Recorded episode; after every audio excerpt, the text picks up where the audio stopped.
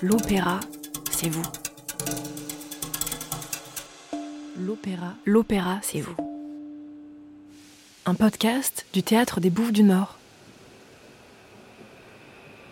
Voilà déjà plusieurs mois que la compagnie Plein Jour va d'école en collège et de classe en cours du soir pour dispenser des ateliers de pratique artistique et musicale. Et depuis plusieurs mois, à la question Mais alors, quelle est votre méthode Le compositeur Franck Ravzik me répond On est les pires pour parler de ce qu'on fait, les pires. Et quand j'insiste, un rire balaie ma question. J'ai besoin que vous m'aidiez.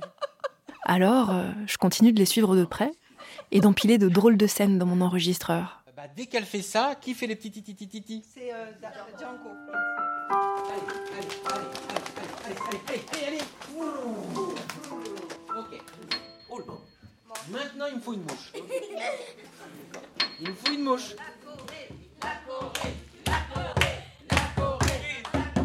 Et souvent, je tends mon micro à celles et ceux qu'ils ont embarqués dans leur projet. J'ai compris qu'on n'était pas d'accord. J'ai compris pour la première fois que c'était pas grave de pas avoir compris tant qu'on a compris qu'on n'avait pas compris. Ça va être le foutoir. Et euh, Franck? Ouais, il est très chaud au piano. En fait, si à première vue leur méthode déconcerte, c'est parce qu'elle donne sa chance à la surprise, à l'improvisation et à l'accident. D'où cette impression de funambulisme. On a en tête un cadre, Ève Delphinaire, dramaturge. une œuvre, et après euh, ouverte à tous les possibles.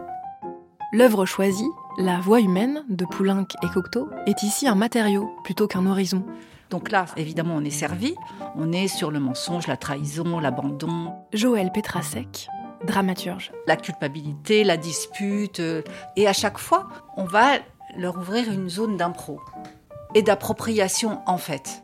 Pour rappel, la voix humaine, c'est l'histoire d'une rupture amoureuse par téléphone. Ne larguez pas vos copains par téléphone, c'est pas très gentil. Ça se fait pas. Après, si t'as pas de valeur de base, euh, tu fais ce que tu veux, mais moi je te jugerai très fort, quoi. Au fil des séances, l'œuvre originale va donc s'enrichir de l'imaginaire de chacun et chacune, qui est invité à réagir, jouer, chanter, danser, en fonction du mode d'expression qui lui convient. Et c'est peut-être une grande différence avec d'autres actions, c'est-à-dire qu'on n'arrive pas avec des rôles à distribuer, c'est eux qui se les fabriquent, et à nous ensuite de trouver la place qui correspond dans l'œuvre qu'on a proposée. Finalement, leur démarche est très fidèle à celle adoptée par le théâtre des Bouffes du Nord. Un théâtre ouvert à tout le monde, sans discrimination, qui rassemble un public très varié autour du même événement. Franck, euh, Joël et Eve s'inscrivent vraiment dans cette démarche de transmission, d'ouverture, de partage. Marine Stizy, responsable de l'action culturelle. Ils sont pas du tout dans une position d'apprenant.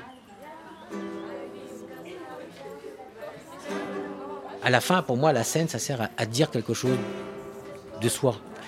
Et donc, quand on saisit chez quelqu'un l'envie que ça reste pas complètement enfoui dans un tiroir ou dans une archive de la mémoire, mais que ça a envie d'être dit, à ce moment-là, ah oui, alors là, on est utile.